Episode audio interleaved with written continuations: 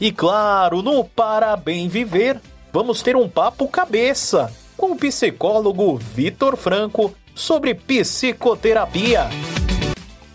Vamos lá? Esse é o Estúdio Aberto.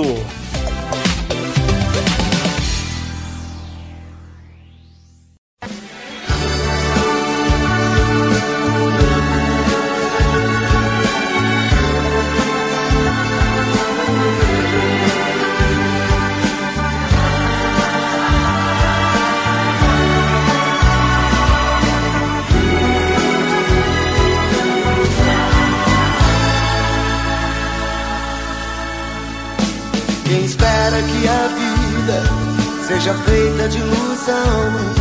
Pode até ficar maluco ou morrer na solidão. É preciso ter cuidado para mais tarde não sofrer. É preciso saber viver. Toda pedra no caminho você pode retirar. Numa flor que tem espinho, você pode se arranhar. Se o bem e o mal existem, você pode escolher. É preciso saber viver.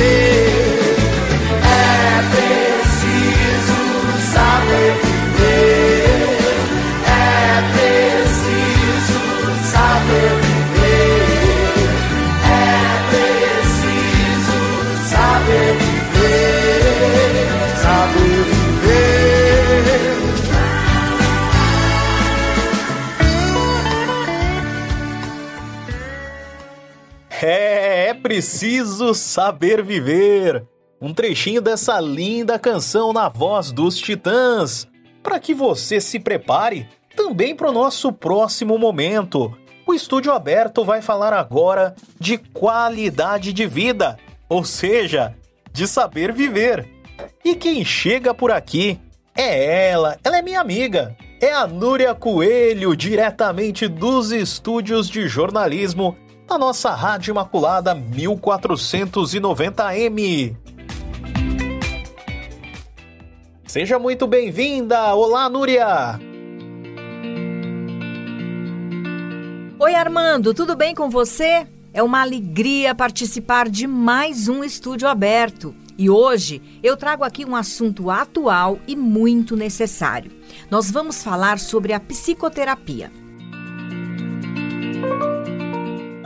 O atendimento clínico oferecido por um psicólogo auxilia muitas pessoas a lidarem melhor com seus medos e dificuldades. Ansiedade, depressão, síndrome do pânico, luto. O psicólogo tem um papel fundamental nestes casos, mas não é necessário esperar um problema aparecer para pedir ajuda. Todos podem fazer terapia ela auxilia a definir melhor as metas e objetivos da vida, ajuda no autoconhecimento e a reconhecer com clareza pontos positivos e negativos da nossa personalidade. Nosso convidado de hoje é o psicólogo Vitor Lucas Franco. Seja bem-vindo, Vitor. Olá, Armando. Olá, Núria. Olá, caros ouvintes do programa Estúdio Aberto. É uma grande alegria estar participando desse programa. Me sinto muito honrado, muito contente e espero contribuir com todos para a maior glória de Deus e por amor a Nossa Senhora. Vitor, o que é a psicoterapia? Em quais casos ela é indicada? A gente pode pensar inicialmente que a psicoterapia é um braço da psicologia. É uma psicologia aplicada, portanto. Como que a gente pode definir? Psicoterapia ela tem vários, várias definições conforme diversas teorias existentes. Mas além disso, a gente pode achar algumas coincidências, algumas semelhanças. É um método de tratamento mediante um profissional treinado, valendo-se de meios psicológicos, no quais a gente encontra a comunicação verbal e a própria relação terapêutica. Realiza esta intervenção para modificar problemas de natureza emocional Problemas esses que muitas vezes as pessoas têm dificuldade para dar conta de si próprio, né, por própria conta. Em poucas palavras, então a gente pensa aí que o psicoterapeuta vem em auxílio que tem sintomas, que tem sofrimentos e que por conta não dá, por conta própria não retoma a serenidade ou o equilíbrio, que a gente pode também falar que é um equilíbrio dinâmico habitual. Por fim, eu digo também que a psicoterapia é indicada para doenças mentais como ansiedade, depressão, entre outros e inúmeros transtornos mentais, problemas existenciais, aquela falta do porquê nós existimos, até mesmo questões filosóficas, se a gente pode pensar assim, que devem ser sim levadas em conta para, para a nossa vida. Por fim, também por, por um desenvolvimento pessoal, para ser um homem virtuoso, uma mulher virtuosa. Enfim, em poucas palavras, maduro. Ainda existe uma ideia errada de que apenas quem apresenta problemas psicológicos como depressão, ansiedade, síndrome do pânico, entre outros distúrbios, devem fazer a terapia. A terapia ainda é vista com um certo preconceito, na sua opinião? Eu penso que é quando nos referimos aos sintomas ou transtornos mais graves. Sim, daí com certeza, claro. Pois logo vem à mente aquela coisa, né? Psicoterapia são coisas para doidos.